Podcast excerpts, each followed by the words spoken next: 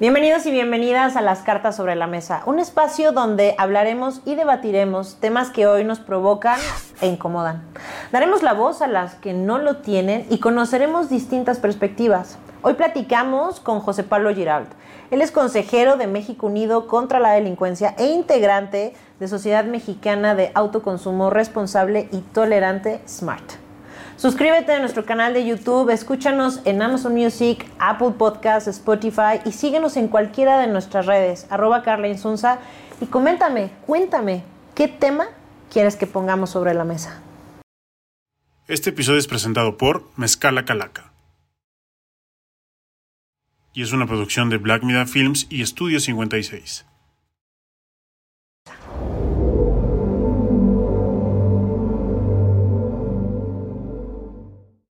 Pablo, qué gusto que estés aquí. El gusto es mío. A ver, tema complicado en el sentido de cómo las drogas hoy en día están teniendo una, una presencia diferente. Ya algunas podemos hablar, lo hablaremos en un momento de los chocongos, la marihuana. Pero ¿cómo podemos nosotros como sociedad hacer ese cambio? Porque yo sí creo que hay lugares como, por ejemplo, Ámsterdam, que, que ya han podido tener esta libertad, pero creo que también es un trabajo que va desde la sociedad. ¿No? ¿México estaría preparado para un tema así? Pues mira, definitivamente es un trabajo de largo plazo, no es de corto plazo. Cuando nosotros nos convencimos de que teníamos que darle un giro a esta política de drogas, o sea, del prohibicionismo, a aceptarlo en la sociedad y regularlo, eh, la opinión pública estaba 90% en contra. Y lo sabíamos. Entonces, ¿Eso hace cuánto tiempo empieza pues este ya movimiento? Tendrá como, no, o sea, nosotros en México Unido, el movimiento lleva mucho más tiempo. Nosotros nos unimos hace como, te diría, 15 años. Más ya, ya, ya hay un camino. y, y, empezamos pensando en eso. Dijimos, bueno, lo que se tiene que hacer es realmente un cambio de conciencias. Y la única manera de hacer un cambio de conciencias es explicando las razones y dándole a la gente la evidencia real, no propagandas, no alarmismos.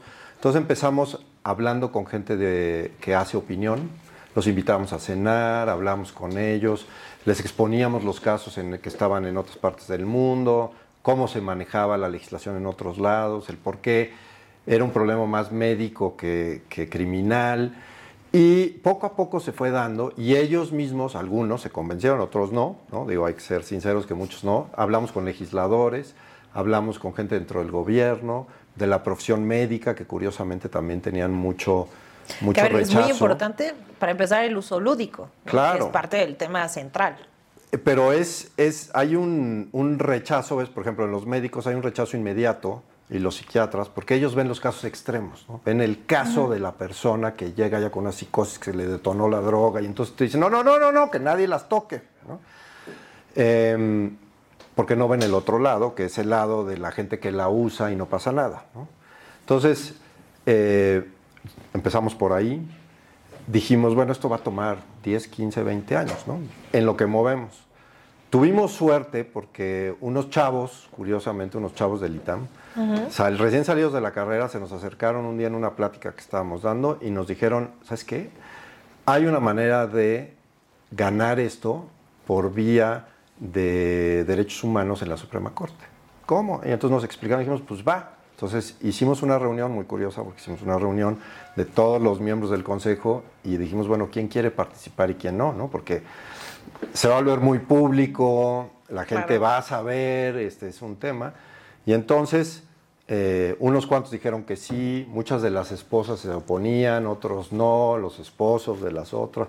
Fue todo un lío y de, definitivamente eh, algunos dijimos, no, pues sí, vamos a hacerlo. Y entonces escogimos que fuéramos nosotros y no gente que se asocia usualmente con el uso de la marihuana, es decir, gente artistas o gente, porque esa gente no está dentro de la normalidad. Exacto. Entonces, de hecho, los que, los que hicimos el primer amparo, que fuimos cuatro, una de ellas es una señora que es abuelita, súper mocha, súper religiosa, va a misa no sé cuántas veces a la semana, era la, la presidenta de México Unido, sigue okay. siendo la presidenta honoraria, una gran persona. Este, Armando, que es, era director de una empresa pública que cotiza en bolsa, Paco Torreslanda, yo soy empresario y Paco Torreslanda es abogado, súper, ya sabes, el, el jefe de su despacho, un despacho internacional. Este, O sea, te fuiste al opuesto, ¿no? Porque normalmente las Justo. drogas justo es el rockstar, ¿no? Por que hasta dicen vida rock and rollero, sexo, alcohol y rock and roll, Exacto, ¿no? y lo que queríamos Y éramos lo- cambiar la imagen a decir, para que nos preguntaran, oigan, ¿y por qué? Y entonces pudiéramos dar las razones y decirles, a ver, las razones son que no tiene sentido la política. ¿no? Que eh, no es relevante el, el punto de si causan daño o no causan daño las drogas. Causan daño, sí, en algunas personas, no en otras, es como el alcohol o como el tabaco, o como, ¿no? Es una decisión de vida, sí, sí causan daño y sí pueden ser adictivas, pero sigue siendo nuestro derecho decidir si sí o si no. ¿Todo tipo de droga? O sea, porque por ejemplo, tenemos el tema de. Es que o sea, hay- no es lo mismo que me hables de marihuana, quizá, a que hablemos, por ejemplo, de cocaína. Es o- que, y es que aquí está el tema central del asunto. Si tú haces este argumento, que es el argumento, tenían mucho miedo en el gobierno y todavía tienen, de hecho ahorita más, eh, porque ese argumento se puede llevar al extremo. ¿no? Este es un argumento que se va hasta el extremo de decir, bueno, yo soy dueño de mí. Y la sociedad usualmente venimos de un lugar en donde tú no eras dueño de ti, es decir, la Iglesia Católica te decía que tú no te podías quitar la vida, Claro. el gobierno tenía como delito el suicidio, el, ¿no? Entonces decían, no, no, tú no eres dueño de ti. Bueno, el aborto, el o sea, aborto, muchos, muchos, temas. muchos temas, la eutanasia, todo ese tipo de cosas caen dentro de lo mismo. Pues si yo soy, yo sí tengo el derecho de hacerme daño, pues tengo el derecho de hacerme daño y punto, con todo, no con lo que sea. Entonces, eh, es un cambio integral social. El decir que todas las drogas, pues mira, en realidad al final sí, ¿no? Pero se deben de regular de distinta manera y el por qué. ¿no? Cuando me dice la gente, me, me, pregunta, ¿pero cómo va a ser? ¿Y qué van a llegar drogados al trabajo? Les dije, no, no, no, no, no, no, no. Es exactamente igual que el alcohol, ¿no? A ver, si tú llegas borracho a tu trabajo, ¿te pueden correr? Claro. Y si manejas borracho. Pues si manejas borracho, te puedes ir detenido, claro. Y si causas un accidente borracho, tienes más. Pues claro, lo mismo, es lo mismo con las drogas, ¿no? Una cosa es que tengas el derecho a hacerlo y otra cosa es que esté bien socialmente que lo hagas en todas las circunstancias. Entonces, por eso se habla de regulación, no prohibición. Nadie está hablando de que, por ejemplo, a los niños se les dé droga para dormir. Pues no, obviamente nadie nunca ha propuesto eso, ¿no? Aquí lo que se propone es que seamos adultos y que veamos esto como una cosa social, que hay gente que la quiere usar y la va a usar. Y la está usando, ¿no? Hoy. Y entonces el tema es, bueno, ¿qué haces? ¿Dejas que lo regule el mercado negro, lo regulen los que la venden, la calidad que toman, qué hacen, ¿no? O que sea una cosa regulada por el Estado. Entonces, sí es un cambio, y es un cambio durísimo, es un cambio que no se ha dado casi en ningún país del mundo. De los países más avanzados, curiosamente, son como países como Suiza, que son países en donde son muy realistas y dijeron, bueno, no, pues sí, esto va a suceder, entonces mejor nosotros controlamos y detenemos los males secundarios de esto. Hablas de Suiza y lo puedo entender muy bien por, un, por cómo son esos países. Pero si tomamos en cuenta que el narcotráfico en México, por ejemplo, es uno de los temas más importantes. O sea, el regular también sería por un tema de eh, desaparecer quizá el narcotráfico. Pues mira, ese tema es muy complicado porque en México originalmente había, digamos, en el norte del país, había eh, grupos que se dedicaban a la importación y exportación de productos hacia los dos lados de la frontera que estaban prohibidos en los dos lados de la frontera, ¿no? Ese era su negocio y existía porque había esa, de- esa diferencia en la regulación, ¿no? Mucha gente me dice, ¿cómo le digo? Mira, por ejemplo, el tabaco. En un país está, tiene impuesto y en otro no, entonces iban y compraban donde no y lo vendían donde sí, se ganaban esa diferencia. Pues un- es un negocio económico, ¿no? Eso se hacía mucho en México. Después lo que sucedió es que los americanos le cerraron el paso a los carteles de Colombia y de Perú y de esos lugares de Venezuela para pasar por el Caribe. Y entonces al cerrarles el paso se vinieron a México y usaron esos. Esos grupos se convirtieron en narcotraficantes porque lo que hacían eran esas cosas y ahora este producto que tenía un margen muy alto. Y lo exportaban. Pero luego se dieron cuenta que también lo podían vender aquí y luego se empezaron a pelear aquí y luego se convirtieron en, orgas- en organizaciones Organizaciones. criminales mayores. Entonces ya no nomás hacen eso, hacen trata de blancas, robo, piden pisos, secuestran, este, hacen toda una sarta de cosas porque no los ha detenido las autoridades. Entonces, el decir que regular las drogas va a acabar con ellos es totalmente falso. No va a acabar con ellos. Eh, la única manera de acabar con el crimen organizado ya como está aquí es hacer un, digamos, un esfuerzo social completo, incluyendo el gobierno y la sociedad, en donde se les voltee la sociedad a ellos y la gente los vea que, por lo que son, y que el gobierno aplique la ley constantemente. Y entonces lo que vas a hacer es reducir el nivel de influencia, pero no legalizando las drogas. Pero también en México se ha, bueno, por lo menos es una percepción propia, se ha aumentado muchísimo el consumo de las drogas. Yo me acuerdo hace cinco años, tengo una anécdota, yo estaba en España y estaba en una fiesta con unos amigos y entonces me ofrecen un pasón, ¿no? Un- Una moto. Y entonces me acuerdo que le dije, no, gracias. Y se voltea y me dice, hombre, pero eres mexicana. Le digo, sí, sí, es que nosotros producimos, pero no consumimos, ¿no? O sea, como que antes yo lo veía diferente. Ahora hay bodas con chocongos, la marihuana me ha tocado en lugares públicos, vapes ya con marihuana. O sea, también creo que en México se ha aumentado el tema del consumo. Pues mira, esas, esas cifras son O muy... sea, liberado quizás. Son muy más. difíciles, exacto, porque, eh, por ejemplo, cuando yo era chavo iba a los antros, pues estaba lleno de droga, en todos los antros cuando yo era chavo, ¿no? Los, los discos que les decíamos. no, tú ibas al Ya Baby saben O, qué edad tienes más o menos, eh, tú entonces. ibas al Baby O, ibas a esos lugares y estaba lleno de droga. Pero era el ambiente también, ¿no? Por eso, pero la, la gente la usaba. Yo participé muchos años en el medio financiero y se usaba, ¿no? Nadie abiertamente, pero todo el mundo sabía que había gente que se usaba. En el periodismo, pues la gente sabía y se corrían los rumores de que se usaba. O sea, viciosos de closet. Pues sí, y entonces ahora dices, es que ahora se ve más, pues sí, porque ahora se quitó un poco del estigma, pero no sé qué tanto se aumentó. Entonces esos, esos datos son muy difíciles de, de saber. Pero lo que sí es un hecho es que, digamos, el tema de prohibir algo que a la gente quiere hacer no funciona. Y entonces lo que haces es que conviertes al usuario en cómplice del criminal. ¿no? Claro. Porque yo quiero que le vaya bien porque él es el que me la trae y, y no lo voy a delatar. Sí, se, hace una relación hace una dealer, relación. consumidor, todo, por supuesto. Y luego está el problema que es el problema fuerte, que es de salud. ¿no? Es decir, hay usuarios que son como la gente que toma alcohol, ¿no? Hay usuarios que toman alcohol, no tienen ningún problema con el alcohol, y hay usuarios que toman alcohol, se vuelven alcohólicos y su vida se destroza y deshacen las familias y, pasan accidentes. entonces, hay que atacar ese problema, pero si está escondido y es un problema ilegal y te vas a ir a la cárcel, si tú dices que tiene, entonces se vuelve una cosa cerrada. Entonces si es más abierto y el sistema te atiende, pues es un, digamos, una salida.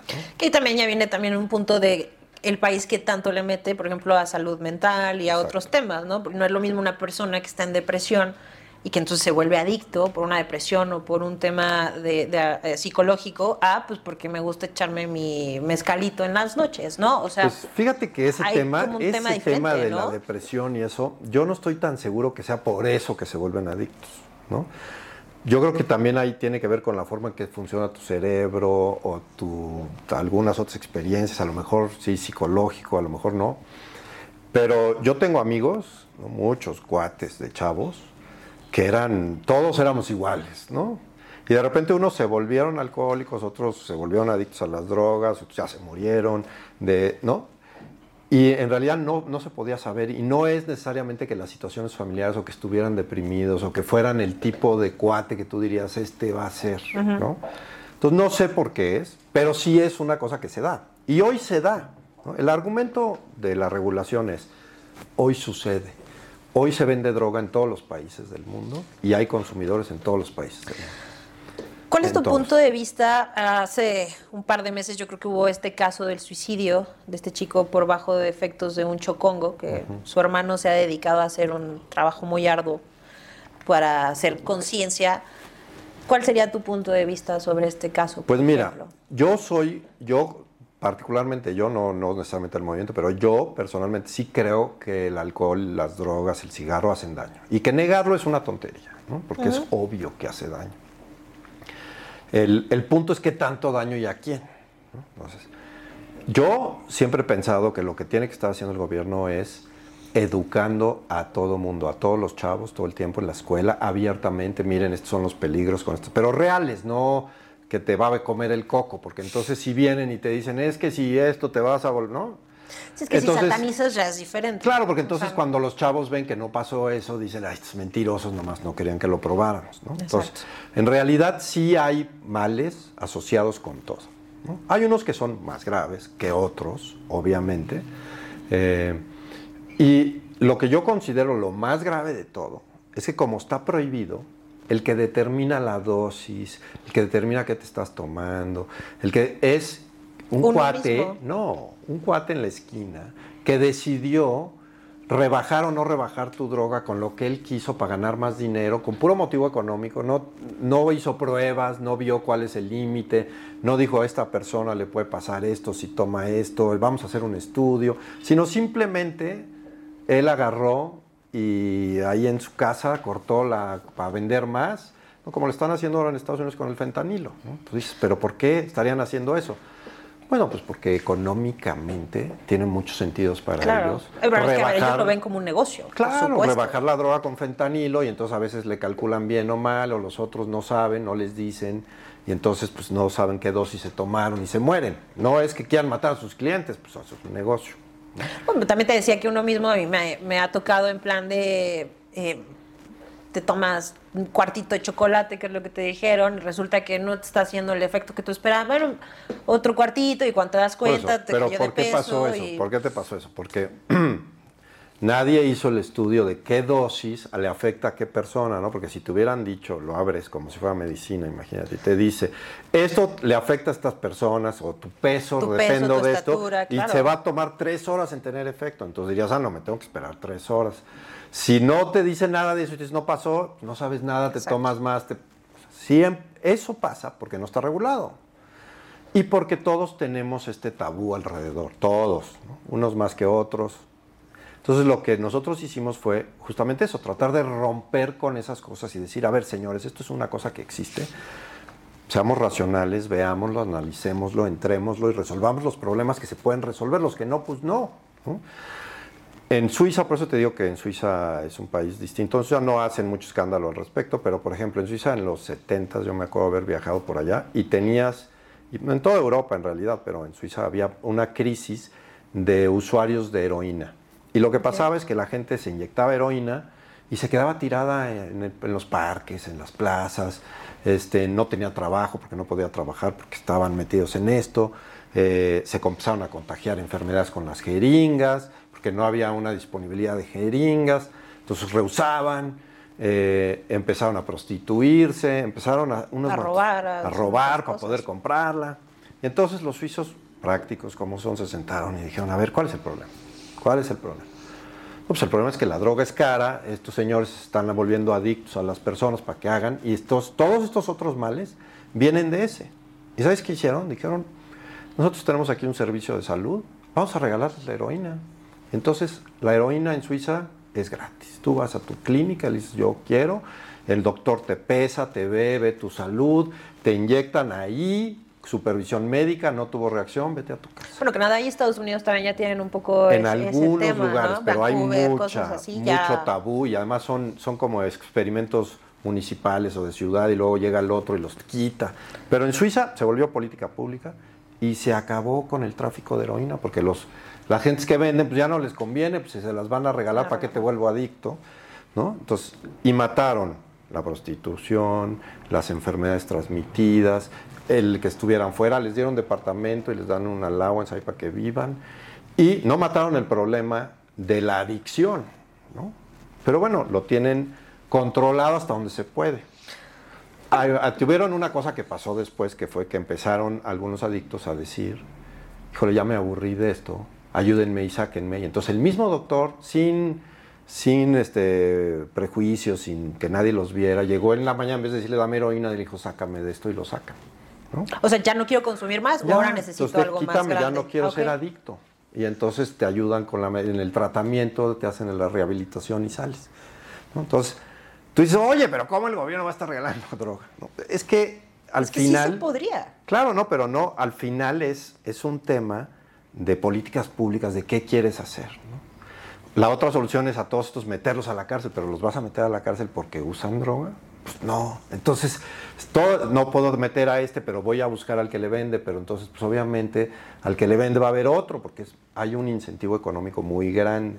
En ningún país han ganado la guerra con la prohibición. ¿En qué punto estamos ahorita, por ejemplo, en México? Porque Pues en México- se han dado normas, pero Mira, desgraciadamente en México, eh, Morena, cuando nosotros empezamos esta lucha, por principios, mucha de la gente que está en Morena hoy en día piensa como nosotros en muchos temas, militarización, drogas, etcétera, fiscalías, etcétera. Pero cuando entraron al poder, pues se le dieron la vuelta y traicionaron todos sus principios y ahora lo que tú tienes es un presidente que no quiere que pase. Entonces, se ganaron los juicios en la Corte. La Corte ya les dijo al Congreso que tenían que deshacer esos artículos que eran inconstitucionales, que los tienen que desaparecer y que tienen que regular otra cosa. No les dice qué, pero tienen que regular. Olga Sánchez Cordero metió una iniciativa de regulación. Hay muchas, ¿no? Hay unas que nos gustan a nosotros, hay otras que no. Hay unas que son más controladas por el Estado, otras menos. Pero había una iniciativa de regulación la dejaron dormir y nunca la han pasado, aunque siempre han tenido mayorías y la podían haber pasado desde el día uno, llevan cinco años y no han pasado nada. Porque no quieren. Pero también cuando lo hacen, lo hacen con muchos hoyos legales, ¿no? O sea, por ejemplo, había una que es, eh, puedes tener tú para tu consumo personal, pero si yo te cacho que, o sea, si la policía por algo te detiene y ve que traes, te llevan eh, detenido porque traes tu consumo propio, pero si es legal, pero no es legal. O sea, Es que han ido parchando y no se animan a hacer las cosas bien. Porque te decía al principio que, que cuando empezamos había como un 90% de gente que estaba en oposición. Ya llegamos, yo creo que como al 55%, o sea, hemos ganado La mucho, mitad. pero todavía no estamos ahí. Y entonces la gente todavía no está de acuerdo. Entonces, pero- entonces, el salir a decir que el gobierno va a hacer cosas de estas todavía no es tan popular. Por ejemplo, tú podrías regular, y, y ahorita solo estamos hablando de marihuana ¿eh? en México, porque... Y por porque- uso lúdico, ¿no? Y para uso lúdico, porque no se ha no se han este, llegado a ningún consenso todavía en la más leve que es marihuana. Entonces, eh, ni en Estados Unidos. Todo el mundo dice, es que en Estados Unidos es legal. Le digo, no, es legal a nivel estatal, pero no a nivel federal. Entonces, eso causa muchos problemas. El único país en donde sí ya se dieron cuenta y lo hicieron federal fue Canadá. En que en Canadá sí dijeron, ya está. Entonces, las compañías que venden marihuana y comercializan todo, cotizan en la bolsa de valores y son legales y, y todos, todo el mundo sabe lo que hacen. En los otros países es poquito poquito y ahí va. Entonces, aquí el, el problema mayor, mayúsculo, es que, pues, no es fácil explicarle al público cómo. Y entonces la gente te va a decir, no, pero va a haber más gente, si la, si la venden abiertamente va a haber más gente. ¿no? O si sacan comerciales, imagínate que mañana empiezan a salir en la tele comerciales, ¿no? De las famosos fumando y no sé qué. Entonces, obviamente, lo que nosotros siempre hemos dicho es, no debe de permitirse la comercialización abiertamente, en un tema más similar al tabaco, ¿no? Es decir, el tabaco ya no hace anuncios, ya no lo vuelve bueno, glamoroso. hecho ya está vetado, ya en las tiendas tiene que estar En las completamente tiendas tapado ya ganaron los está. amparos en, en el Seven y en el Oxxo y ya regresaron al otro. Porque Ah, ya pueden tener la imagen. Sí. Pero, pero bueno, es ese pleito, ¿no? Y son, y son problemas reales, sociales, que hay que discutir y hay que llegar a un consenso. Y hay que hacer, para eso son las políticas públicas. Que eso es lo que nosotros queremos. Lo que nosotros queremos es que se discutan y que se llegue a una regulación con respecto a lo que la sociedad quiere, porque como sabes, pues, las leyes van cambiando conforme cambian las gentes, las modas, las juventudes, cambian las visiones, ¿no? Antes, por ejemplo, como decía una, eh, unas personas mayores que conozco que decían, no, antes era una mujer que tenía un hijo fuera del matrimonio, había que esconderla, mentían, decían que el hijo no. Dice, ahora el- el, viaje". gobierno les da dinero, ¿no? O sea, ya cambió un poco el- la concepción social del tema en ese en todo punto. aspecto, ¿no? Todo o sea, aspecto. pero también eh, un día yo estaba platicando junto, justo de este tema también con, con personas más grandes y decían, es que a nosotros lo que nos preocupa mucho de esto es que también sentimos que es una juventud eh, con este tema de inmediatez, de eh, falta de inteligencia emocional, de cero tolerancia a la frustración. Y más bien es como ese, tengo todo tan rápido y tan fácil que ya nada me está satisfaciendo igual.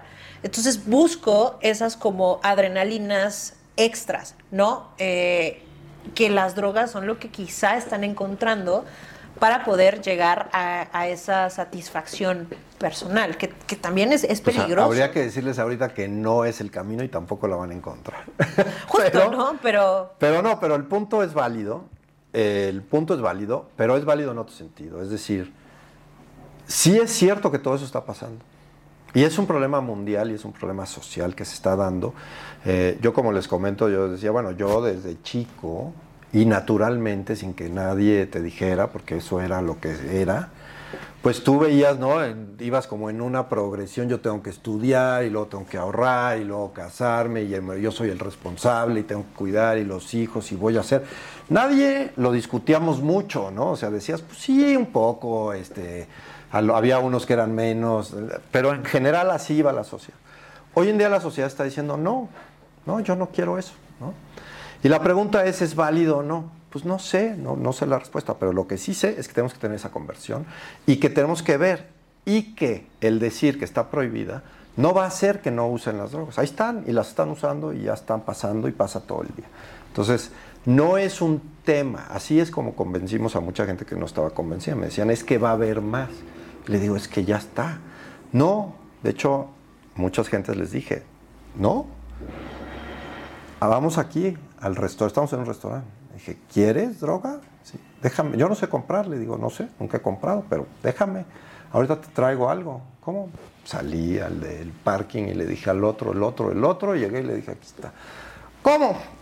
Aquí está, nomás que pues como no la consumimos, no te la vayan a venir a ofrecer a ti, pues no, pero ahí está, o sea, ya está.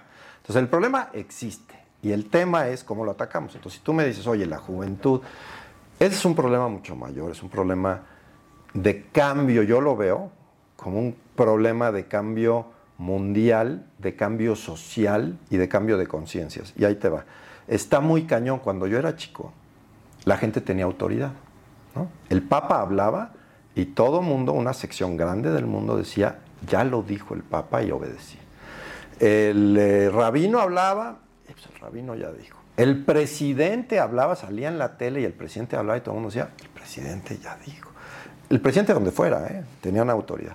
El papá de la familia decía algo. Justo eso te iba a decir, o sea. Y tenía autoridad. Y no, y tenía autoridad y pues sí, pues no, y entonces me escondo, no, hago, sí lo obedezco, pero había autoridades. Hoy todo el mundo dice, nah, ¿no? Los chavos dicen, no, no hay autoridad. Cambió la percepción de la familia, la percepción de la responsabilidad de tener hijos, la percepción de hasta la muerte. Ya todo el mundo dice, pues quién sabe si se van a morir porque ya están haciendo cosas que igual y si sí. Entonces, eso disloca todos nuestros estándares y tiene a la juventud pues un poco sin saber qué hacer. Pero la solución no es prohibir la droga, es mucho más profunda que eso. No, no tengo la solución, por cierto.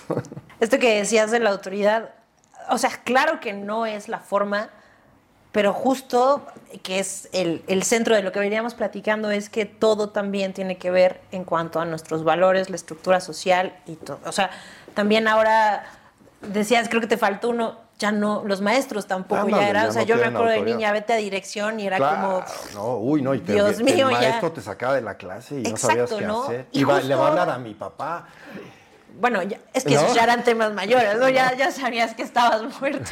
Pero es que justo eso, creo que le hemos perdido, o sea, hablar, por ejemplo, de inteligencia artificial, o sea, justo estamos, creo, en un cambio social, em, generacional, porque también estamos en un momento donde tenemos a personas que nacieron en 1920 todavía y chavitos que ahorita tienen 10 años, pero que ya tienen una opinión muy dura, muy fuerte, ya están viviendo diferente.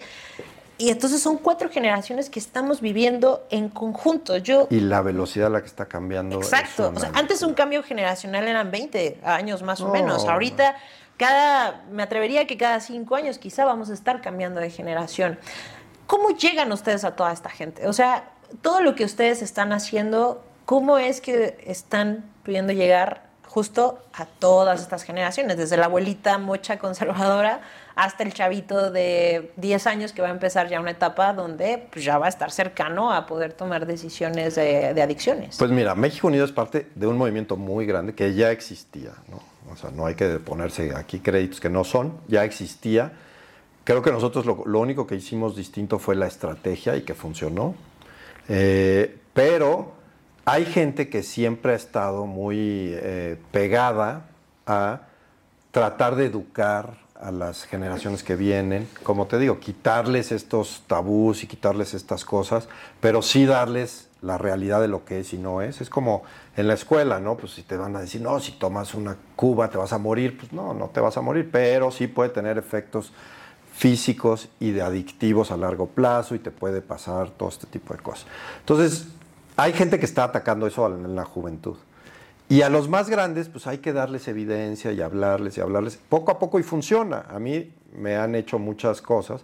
Una de ellas, me invitaron a una comida de unas señoras muy conservadoras, miembros del Opus Dei, eh, familiares de familiares, ¿no? Y estando ahí, la señora me puso así como en evidencia, así como para enfrente de todos, cayó a todos, y ahora a ver, explica.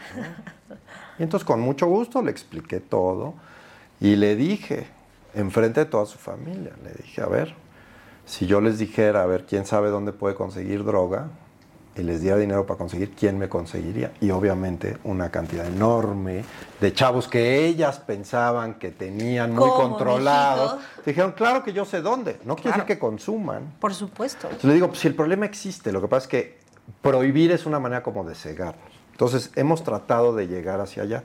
Te confieso que es muy complicado, el tema de la marihuana en sí es más fácil con los jóvenes que con los grandes. Eh, es muy complicado, pero lo hemos ido logrando, yo creo, poco a poco, con, con hablando. Ahora, los otros temas de cambios sociales, pues esos son complicadísimos. Es que, por ejemplo, me llama mucho la atención tu postura, porque parte también de lo que haces es apoyar a víctimas de violencia, de, de, justo de, de todo este tema. Y más del 50% de actos con violencia, llámale robos, alguien que mata, secuestros, lo que sea, están hechos bajo el consumo de alguna droga. O sea, en general, por ejemplo. Que sí, no. Mira, hay un, hay ese tema de la delincuencia organizada y se cruza con tantos temas. Es muy complicado, pero mira, ahí te va, casos específicos. La gente que usa droga no necesariamente es la gente que comete los delitos. Los que venden la droga cometen muchos delitos para vender la droga. ¿Por qué? Pues porque como no están en un sistema legal, no hay el tema de yo te di un cargamento y tú no me pagaste, voy a ir con un juez a que me pagues. Vamos a hacer efectivo tu pagaré. Te voy a demandar para que No, entonces pues, obviamente hay violencia y así es como se hace ese tema. Luego está la violencia de tomar territorios, porque el, el territorio vale, vale porque ahí hay consumidores o oportunidades de sacar dinero en derechos de piso, lo que sea, y se pelean los territorios. Entonces ellos generan una violencia interna. Pero luego está, por ejemplo, los chavos que trabajan para ellos, ¿no? Se matan entre ellos. Bueno, y o desaparecen el cuerpo, o desaparecen a un enemigo. De, y entonces están las mamás que buscan a los desaparecidos. Y tú dices, oiga, pero el hijo era criminal. Sí, pero la señora está buscando a su hijo y tiene el derecho. Y el gobierno tiene la obligación, primero de investigar qué pasó y segundo de ayudarla y de protegerla, porque lo único que está haciendo es buscando a su hijo, punto. ¿no? Entonces, se empiezan a complicar todos los temas y tú dices, oye, la víctima de la violencia, de que la asaltaron y la violaron, y fue un tipo que lo cometió con drogas. Bueno, pues sí, pero también hay los que lo cometen con el alcohol. Eso no te quita, como empezamos diciendo, no te quita que usarla, te va a quitar de cometer el delito. Entonces, yo lo que digo es que debe de haber una regulación en base a las normas sociales que nosotros definamos. No son las que yo quiera o nosotros queramos. las que más se nos acomoden las que se acomoden como estamos parados hoy en día, claro. Claro. Entonces hay, hay que ir buscando eso, pero esas conversiones no las estamos teniendo. Y a mí lo que me preocupa mucho de lo que está pasando en todo el país en general es que no tenemos ese, ¿cómo decirte? Ese espacio para tener estas conversaciones. Se han cerrado los espacios, el Congreso ya no acepta, la sociedad ya no habla, estamos peleando por cosas políticas, por toma del poder, el control, el otro, y no estamos hablando de temas importantísimos, como dices tú, por ejemplo, la inteligencia artificial. Yo tengo una empresa que hace inteligencia artificial, hacemos inteligencia artificial. Los cambios que yo veo es una locura, una locura, pero de veras nunca he visto una cosa así, yo siempre he estado en la tecnología ya, y viene cambiando rápido. Esa es una conversión que tenemos que tener. Pues, porque aparte ya es parte de nuestra vida. Es parte de la vida, es parte de, la educación. ¿Cómo vamos a cambiar las universidades, las escuelas, las carreras? las Yo ya tengo chavos que se me acercan y me dicen, yo a los 18 años, ¿eh? yo no voy a estudiar una carrera, me estoy entrenando, me darías chance de trabajar contigo sin que me pagues para aprender y entrenarme. Yo voy a tomar los cursos por internet. Desde hace años. Claro. pues, tiene sentido, ¿no? O sea, al final va a aprender más a irse a una escuela que le están enseñando cosas que ya no se usan hace 20 años. Entonces, esas conversiones son iguales en temas de drogas, en temas de abusos, en temas de, de por ejemplo, de médicos, ¿no? O sea, ¿qué atención les vamos a dar a estas personas? ¿Quién la va a pagar? ¿Cómo la vamos a pagar? Todos son temas válidos. Pero más que tratar al adicto, ¿qué beneficios nos podría traer usar, por ejemplo, marihuana o algún tipo de droga al sentido médico. O sea, también y no se investiga. ¿Cuál es el pro en todo eso? Y no se investiga en la profundidad porque pues están prohibidas. Esto pasa en todo el mundo, no nomás aquí, ¿no? Como está prohibido, entonces pues el científico no puede obtener fondos para hacer una investigación de cuáles son los efectos benéficos o no benéficos o qué efectos tienen o si separa algunas moléculas le van a poder servir para otra cosa. No puede porque pues, al final no le dan dinero. Entonces son como cosas medio hipócritas que hacemos pero ya no tenemos tiempo para, para dejarlas. Entonces, realmente lo que tenemos que hacer nosotros es eso, como tener conversaciones sociales, decir, a ver, esta es la realidad, no anden aquí con, con eh, que viene el coco, no viene el coco y que así lo vamos a detener. La realidad es esta y de aquí a dónde nos vamos, que es un poco nuestra propuesta, es veámoslo, aquí está el elefante, y atendamos al elefante. Le ponemos una rejita, le damos esto, a, quién sí dejamos que vaya a ver al elefante, quién no, etc. Que yo creo que también va muy de la mano con, estos cambios también sociales que hemos tenido, la forma en la que se están criando ahora a los hijos, ¿no? Antes era justo eso, ¿no? El chanclazo, este, esto sí, porque lo dijo mi papá y no lo puedo hacer. Y, ahora creo que los papás eh, se están esforzando mucho más en ser más abiertos en los temas de conversión, porque también se necesita, ¿no? Ya hay familias homoparental, ya hay muchas cosas que ya ha cambiado mucho la sociedad, no, veíamos antes, quizá, ¿no? Pero justo ya es como ese sentido de, mira, yo te estoy, ahora sí que poniendo las cartas sobre la mesa, ya tú sabrás cómo las vas a jugar, ¿no? Lo que bien decías, si quieres droga, bueno, pues ya también ya sabes qué te puede pasar, cómo va a pasar. Y es tu responsabilidad, y esto y es tu responsabilidad tuya para contigo, tu cuerpo y social. Y si haces esto, te va a pasar esto. Y pues tómala, ¿no? O no la tomes. La decisión. Entonces, y, yo creo que, mira, yo he visto muchos jóvenes, yo trabajo con muchos jóvenes, eh, muchos no saben bien qué está pasando, les cuesta más tiempo madurar y dejar de ser jóvenes, ¿no? Digamos que yo a sus edades, pues ya eras un señor, y, y ellos son, digamos, menos maduros o menos responsables en el sentido de que no han decidido tomar una responsabilidad para hacer cierta cosa porque tienen más opciones, porque está más fácil ver otros mundos que a nosotros no se nos presentaron. Claro.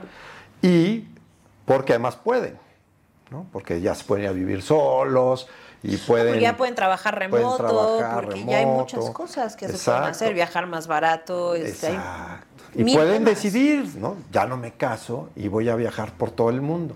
Esa opción a mí nunca se me ocurrió. Olvídate de que si la podías tomar o no. No se me ocurrió, o sea, como opción de vida de no me caso y me voy a viajar, nunca la vi, ¿no? Está bien o mal, no lo sé. Lo único que sé es que esa es la realidad. Y entonces hay que entrarle con esa realidad, porque si no le entramos con esa realidad, pues no vamos a llegar a ningún Pues es que yo creo que el, el tema más importante es aceptar esos cambios, que obviamente nos cuestan mucho trabajo porque inclusive, como bien lo decíamos, son muy rápidos, están siendo muchos los cambios y de temas que por muchísimo tiempo se ha estado satanizando, ¿no? Exacto. Como el ser o no ser madre, como consumo o no consumo drogas, como me La caso, ¿no? homosexualidad, la homosexualidad, el- este, etcétera, o sea, ¿no? todo eso Estaba satanizado, era tabú, no se hablaba, se reprimía.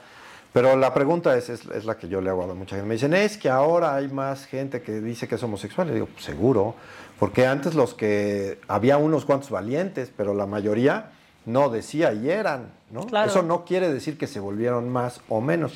Quizás sí, pero no lo sé, porque los datos no los puedes saber, porque antes los datos no eran reales. ¿no? Lo que decías, ¿no? Sí, porque antes el empresario en su privadito de la oficina se echaba su pasón, se limpiaba bien Exacto. la nariz y salía a todo dar, pero no quería decir Claro, que no consumiera drogas, ¿no? Exacto. O que no, o que no se manejaran. Exacto. Ya para ir cerrando, Pablo, ¿cuánto, o sea, cómo, cómo ves esto en, en un futuro próximo? O sea, ¿vamos para mejor? ¿Crees que estamos estancados? ¿Como Eh, país o como el mundo en general? Hablemos de México. Vámonos a Poquito. centrar en lo nuestro. Pues mira, yo de México veo muchos problemas, muchos problemas. Eh, en- sobre todo, y el más grave, es la seguridad, porque como sociedad tenemos que enfrentar el hecho de que no podemos permitir que unos cuantos hagan lo que quieran. ¿no? Claro. Eso ha sido lo la base de todas las sociedades, porque si no, se vuelve un mundo salvaje, donde gana el más salvaje de todos. Entonces, tienes tú que detener ese fenómeno criminal que se está dando y ese fenómeno criminal viene de la mano de lograr que haya más consumidores de drogas. Entonces, en este tema en particular no lo veo bien, no veo que los gobiernos actuales, es decir, Morena, vaya a Estoy cambiar. preocupado por ese tema. No lo veo. No veo que vaya a hacer ningún cambio. Eh, el tema de los cambios sociales que nos están empezando a rebasar, también lo veo peligroso para este país porque no se están dando estas discusiones con realidades. ¿no?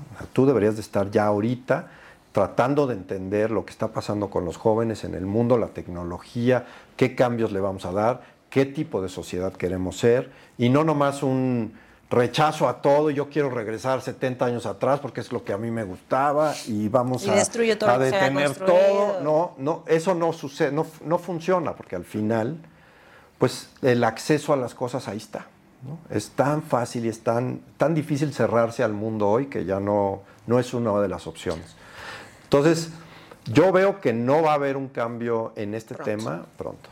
¿Y rápido el mundo? ¿Lo ves más avanzado? El mundo lo veo complicado geopolíticamente, pero no tanto como se parece ser ahorita. Yo creo que tenemos un- una oportunidad de cambiar para muy bien mundialmente y lo veo muy bien. ¿eh? O sea, yo veo, digamos, más recursos más baratos para mucho más gente, saliendo mucho más de la pobreza y de las necesidades. Y el problema real va a ser, pues, el tratar de empezar a ver dónde entran los satisfactores de las personas que antes se nos daban de una manera más rígida. Sí, porque también nuestras necesidades han cambiado. Exacto. No te puedes ir sin tus cartas A de la mesa. Vamos a ver, Esperamos que no sean ¿Cómo te demasiado personales. conocer un poco más. Escoge tres cartas y no las contestas. A ver. Sácate, persona que admiras más. Eh, ¿Quién será? Pues Gandhi, una gente así. Gandhi, Sí. o sea, alguien que ha transmitido y tocado ese sentido de paz y de respeto. Y de tratar de, Unificar. unificar y de, de- de resolver. ¿no? ok. ¿Te consideras una persona plena? Híjole, qué pregunta tan difícil. ¿No? Eh, pues yo creo que me gustaría pensar que estoy siempre en búsqueda constante y que algún día llegaré, pero no, todavía no. Pero estás en busca de la plenitud. Estoy en búsqueda. Venga. Y si fueras un personaje de ficción, ¿cuál sería? Sácate.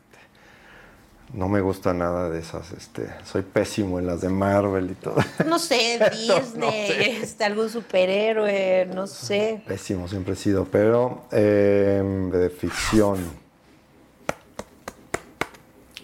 ¿Quién sería, caray? cuando eras niño había muchísimas caricaturas. Seguro sí, que igual pero era, no sé, Batman, ¿no? Batman, órale, Batman. Batman.